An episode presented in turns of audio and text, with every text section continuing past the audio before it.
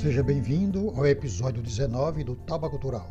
Eu sou José Maria Rodrigues e este é o podcast de quem escreve e quer publicar, de quem gosta de ouvir poesia e boas histórias. Seguimos ampliando nossa proposta de divulgação dos autores e dos livros, falando do que deu certo em nossa poesia e em nossa literatura de modo geral, para você que precisa e tem pressa, ou você que quer se informar, mas não tem muito tempo um verdadeiro curso de literatura brasileira, dos primórdios aos nossos dias, com a trajetória dos autores nascidos em cada mês. Mas temos duas novidades. A primeira é que nosso podcast agora tem casa própria, o site www.podpage.com barra taba-cultural. O endereço estará na descrição do episódio. No site você irá encontrar todos os episódios lançados e as atualizações semanais, mais um blog e outras informações. Logo teremos também um canal no YouTube.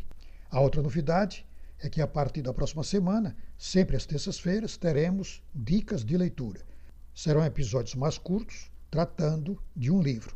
Portanto, a partir da próxima terça-feira, teremos episódios às terças e quintas-feiras. Se você está gostando de nosso podcast, nos ajude a divulgar. Inscreva-se, curta, comente, compartilhe com os amigos. Obrigado. Hoje falaremos do poeta e escritor Jorge de Lima, de Invenção de Orfeu, e do grande sonetista Alberto de Oliveira. Você escreve? Nós publicamos. Envie seu original para avaliação. Oferecemos o melhor serviço e o melhor atendimento. Confira. Faça contato pelo e-mail taba@tabacultural.com.br. Jorge de Lima, Jorge Mateus de Lima, nasceu no dia 23 de abril de 1893, em União de Palmares, Alagoas. Era filho do comerciante José Mateus de Lima, natural de Tacaratu, no sertão pernambucano, e de Delmira, natural do Sergipe. Escreveu seu primeiro poema aos 14 anos, O Acendedor de Lampiões. Passou a infância entre brincadeiras e observação aguda da região e dos arredores de sua cidade natal. Cursou o ensino básico em União dos Palmares e Maceió. Em 1908, transferiu-se para Salvador, onde iniciou seus estudos em medicina. Durante cinco anos, quando transferiu-se para o Rio de Janeiro, em 1914, onde concluiu o curso. Sua tese de doutoramento, O Destino do Lixo no Rio de Janeiro, recebeu a orientação do médico e poeta Afrânio Peixoto e foi publicada em 1914. Agora preste atenção. Em 1914, Jorge de Lima já sabia qual destino deveria ter o lixo no Rio de Janeiro. Mais de 100 anos depois, o lixo permanece um problema para a cidade, porque os canaras corruptos que governam a cidade e o Estado, durante todos esses anos, nunca levaram o problema a sério. A solução para os problemas da cidade e do país existem, mas enquanto a sociedade deixar nas mãos dos políticos, sem cobrar para valer, nenhum problema do país será resolvido plenamente. Mas vamos voltar ao nosso tema, que é o que temos para hoje.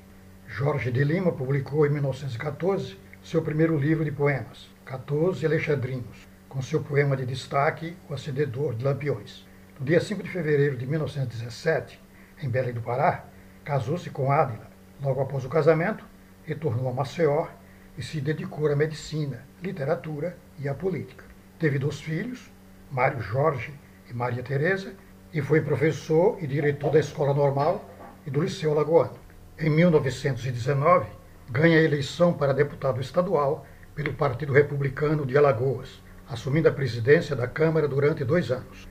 A partir de 1930, se muda definitivamente para o Rio de Janeiro e monta um consultório na Cinelândia, na Praça Floriano, 55, no 11º andar, o prédio que abriga o famoso bar Amarelinho. Atendia diariamente das 15 às 17 horas e morou por um período na rua Ramon Franco, 48, transformado também em ateliê de pintura e ponto de encontro de intelectuais. Reunia no consultório gente como Murilo Mendes e José Lins do Rego. A partir de 1935, junto com Murilo Mendes, se aproxima do catolicismo, mas com o passar do tempo, sua religiosidade vai cada vez mais se aproximando de uma abordagem da poesia como expressão do divino, no sentido individual e artístico, não propriamente católico. Voltou à vida política Elegeu-se como vereador e, em 1948, presidiu a Câmara de Vereadores. Passou a se dedicar também às artes plásticas, participando de várias exposições, tendo publicado o álbum de fotomontagem A Pintura em Pânico. Em 1952, publicou seu livro mais importante, o épico Invenção de Orfeu. Em 1953, meses antes de morrer, gravou poemas para o arquivo da palavra falada da Biblioteca do Congresso dos Estados Unidos. Jorge de Lima escreveu textos em versos e prosa, ensaios, peças de teatro, romances e biografias, sempre com foco na cultura brasileira. Suas obras têm como tema os aspectos sociais do regionalismo e da religião. Fez parte do modernismo brasileiro, ao lado de Murilo Mendes e Cecília Meirelles na poesia e de Raquel de Queiroz, José Lins do Rego e Graciliano Ramos nos romances. É autor de uma obra poética que oscila entre o formalismo o misticismo, as recordações da infância e a influência da cultura negra. A carreira poética de Jorge de Lima foi múltipla, iniciada na influência do movimento parnasiano e simbolista e depois nas técnicas do modernismo nos anos 1920. Reuniu suas várias fases poéticas em sua epopeia barroca surrealista Invenção de Orfeu, de 1952. Para Manuel Bandeira, a verdadeira estreia de Jorge de Lima na literatura brasileira acontece com a publicação do poema O Mundo do Menino Impossível, de 1925, onde rompe com as formas estabelecidas pelo parnasianismo e simbolismo, base de seu primeiro livro, 14 Alexandrinos. Após a publicação de poemas, livro de 1927, José Lins do Rego afirma que com esse caderno o Nordeste teve o seu primeiro livro de poesia. Nordeste dos cangaceiros, do Rio São Francisco, de Lampião, do Padre Cícero das bonecas de pano que se vê em feiras, de toda a sentimentalidade tão característica de nossa gente. Em comparação aos demais poetas brasileiros, Jorge de Lima se destaca pela mutabilidade e complexidade de sua escrita. Aderiu ao parnasianismo, modernismo e às características regionalistas, católicas, afro-brasileiras, surrealistas, barrocas e simbolistas ao longo de sua vida. Numa entrevista do lançamento de seu livro Túnica e Consúltio, quando questionado sobre a mudança de forma e estética constante, responde: Fome do eterno, do essencial, do universal. Não venho para a presente fase de minha poesia por ter falhado como poeta modernista, apenas brasileiro. Vi meus poemas se popularizarem e hoje eles já não me satisfazem mais. Tenho verdadeiramente fome do universal. Inicia sua carreira como poeta parnasiano, alcançando destaque com o poema Acendedor de Lampiões, que está presente no livro 14 Alexandrinos. Daí surgiu seu título de Príncipe dos Poetas Alagoanos. Lá vem o acendedor de lampiões na rua, este mesmo que vem infatigavelmente para odiar o sol e associar-se à lua, quando a sombra da noite enegrece o poente. Um, dois, três lampiões, acende e continua. Outros mais acender imperturbavelmente, à medida que a noite aos poucos se acentua e a palidez da lua apenas se precede. Triste ironia atroz que o senso humano irrita. Ele que doira a noite e ilumina a cidade, talvez não tenha a luz da chupana em que habita. Tanta gente também nos outros insinua crença, religiões, amor, felicidade, como este acendedor de lampiões da rua. A partir de tempo e eternidade, a poesia de Jorge de Lima diminui o cunho regionalista e se opõe à descrição do real observado ou dos acontecimentos exatos que a memória reteve. Assim, cede lugar à magia da poesia, à recriação imagética e poética pelas palavras do mundo, até que aparece Invenção de Orfeu.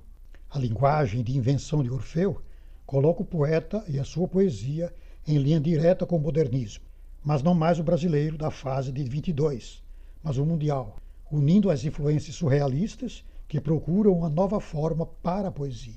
O livro representa uma tentativa do autor em criar um novo mundo verbal e um novo mundo real melhor e mais humanizado.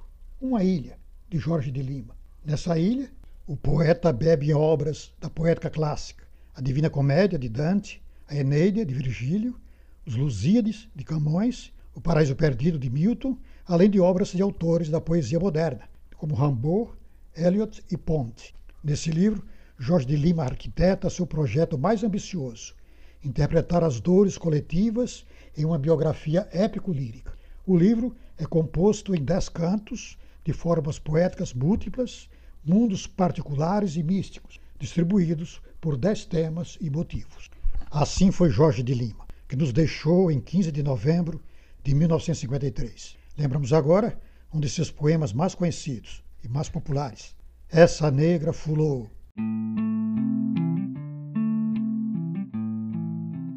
Ora se deu que chegou, isso já faz muito tempo, no banguê do meu avô, uma negra bonitinha chamada Negra Fulô. Essa negra fulô, essa negra fulô, ó oh, fulô, fulô, era a fala da sinhá. Vai forrar minha cama, pentear os meus cabelos, vem ajudar a tirar as minhas roupas, fulô. Essa negra fulô, essa negra fulô, ficou logo para a mucama, para vigiar sinhá, para engombar para o senhor. Essa negra fulô, essa negra fulô, Ó oh, fulô, oh, fulô, era a fala da sinhá. Vem me ajudar, ó fulô, vem abanar o meu corpo, que eu estou suada, fulô. Vem coçar minha coceira, vem me catar cafuné, vem balançar minha rede, vem me contar uma história, que eu estou com sono, fulô. Essa negra fulô era um dia uma princesa que vivia num castelo, que possuía um vestido com os peixinhos do mar. Entrou na perna de um pato, saiu na perna de um pinto. O rei me mandou que vos contasse mais cinco. Essa negra fulou, essa negra fulou. Oh, fulou, fulou, vai botar para dormir esses meninos, fulou. Minha mãe me penteou, minha madrasta me enterrou, pelos figos da figueira que o sabiá beliscou. Essa negra fulou, essa negra fulou, fulou, oh, fulou. Era a fala da senhora chamando a negra fulou. Cadê meu frasco de cheiro que teu senhor me mandou? Ah, foi você que roubou. Ah, foi você que roubou. O senhor foi ver a negra levar couro do feitor. A negra tirou a roupa. O senhor disse: Fulou. A vista se escureceu que nem a negra fulou. Essa negra fulou, essa negra fulou. Ó, oh, fulou, fulou. Cadê meu lenço de rendas? Cadê meu cinto, meu broche? Cadê meu terço de ouro que teu senhor me mandou? Ah, foi você que roubou.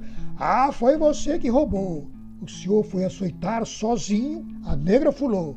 A negra tirou a saia e tirou o cabeção. De dentro dele pulou, nuinha, a negra fulou. Oh, fulou, fulou, cadê o teu senhor? Que nosso senhor me mandou. Ah, foi você que me roubou, foi você, negra fulou. Essa negra fulou.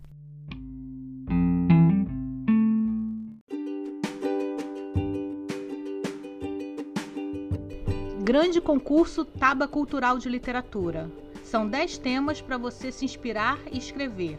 Formulários de inscrição no site www.tabacultural.com.br.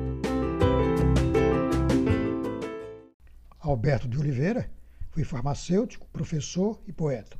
Nasceu em Palmital, de Saquarema, Rio de Janeiro, em 28 de abril de 1857 e faleceu em Niterói em 19 de janeiro de 1937. Era filho de José Mariano de Oliveira e de Ana Mariano de Oliveira.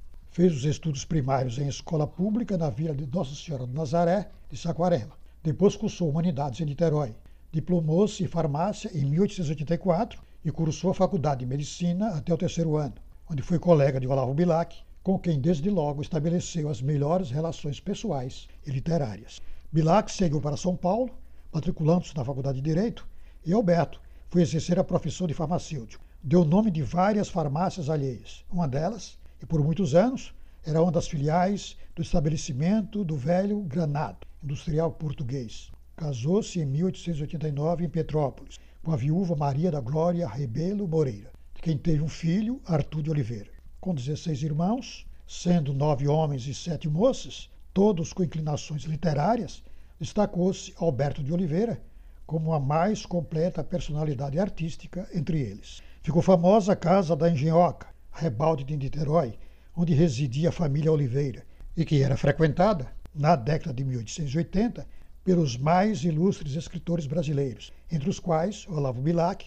Raul Pompeia, Raimundo Correia, Aloysio e Arthur Azevedo, Afonso Celso, Guimarães Passos, Luiz Delfino, entre outros. Nessas reuniões, só se conversava sobre arte e literatura. Em seu livro de estreia, em 1877, As Canções Românticas, Alberto de Oliveira mostrava-se ainda preso aos cânones românticos. mas sua posição de transição não escapou ao crítico Machado de Assis, que no famoso ensaio de 1879 assinalava os sintomas da nova geração, o forte pendor pelo objetivismo e pelas cenas exteriores, o amor da natureza, o culto da forma, a pintura da paisagem, a linguagem castiça e a versificação rica. Essas qualidades se acentuam nas obras posteriores, com os sonetos e poemas, os versos e rimas e, sobretudo, com as coletâneas das quatro séries de poesias que se sucederam nos anos de 1900, 1905, 1913 e 1928, é que ele patenteou todo o seu talento de poeta, a sua arte, a sua perfeita mestria. Foi um dos grandes cultores do soneto em língua portuguesa. Com Raimundo Correia e Olavo Bilac, constituiu a tríade parnasiana do Brasil. O movimento, inaugurado com os sonetos e rimas em 1880 de Luiz Guimarães, teria sua fase criadora encerrada em 1893 com os broquéis de Cruz de Souza, que abriram o movimento simbolista. Mas a influência do parnasianismo sobretudo pelas figuras de Alberto e Bilac, se faria sentir muito além do término como escola, estendendo-se até a irrupção do modernismo em 1922.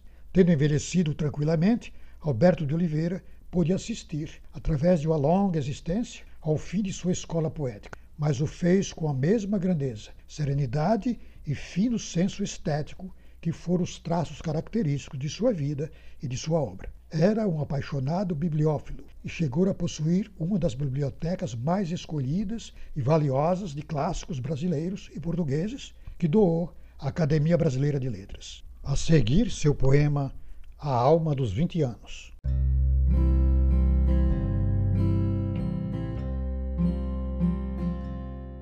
A alma dos meus vinte anos, no outro dia, senti volver meu peito, e pondo fora outra, a enferma, que lá dentro mora, ria em meus lábios e meus olhos ria. Achava-me ao teu lado então, luzia, e da idade que tens, na mesma aurora. A tudo que já fui tornava agora, tudo que ora não sou, me renascia. Ressenti da paixão primeira e ardente a febre. Ressurgiu-me o amor antigo, com seus desvairos e com seus enganos. Mas, quando te foste, Novamente a alma de hoje tornou a ser comigo, e foi contigo a alma dos meus 20 anos.